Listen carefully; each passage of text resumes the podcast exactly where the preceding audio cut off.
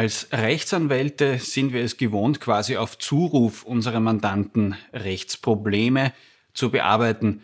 Das machen wir jetzt auch bei drei Minuten Umweltrecht. Wir haben eine Zuseheranfrage bekommen und diese wollen wir heute beantworten.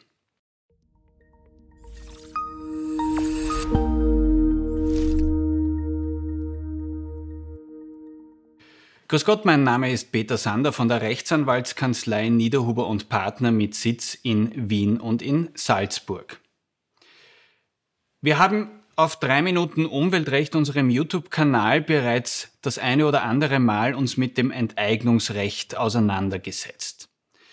Im Zusammenhang mit einem der letzten Videos zum Thema Enteignung wurde ein Zuseher darauf aufmerksam und hat uns mit einer Frage konfrontiert, nämlich inwieweit sind Projektentwicklungs-, Bau- und Betriebskosten bei der Interessenabwägung, ob jetzt eine Enteignung zulässig ist oder unzulässig ist, zu berücksichtigen.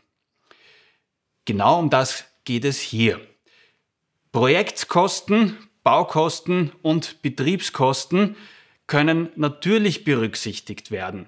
Und zwar passiert das auf der Ebene der Notwendigkeit einer Enteignung. Dort wird abgewogen. Dabei darf man allerdings nicht vergessen, dass die Enteignung immer nur subsidiär ist. Der Verfassungsgerichtshof sagt uns daher, dass die Notwendigkeit einer Enteignung dann nicht gegeben ist, wenn und weil privates Eigentum enteignet wird, obwohl es in der Dispositionsbefugnis der öffentlichen Hand stehend auch ein sonst geeignetes Gut, das, und das ist der wichtige Punkt, ohne unverhältnismäßigen Kostenaufwand den angestrebten Zweck erfüllen kann, gibt. Das heißt, das Kriterium ist die Unverhältnismäßigkeit, negativ formuliert, oder die Verhältnismäßigkeit.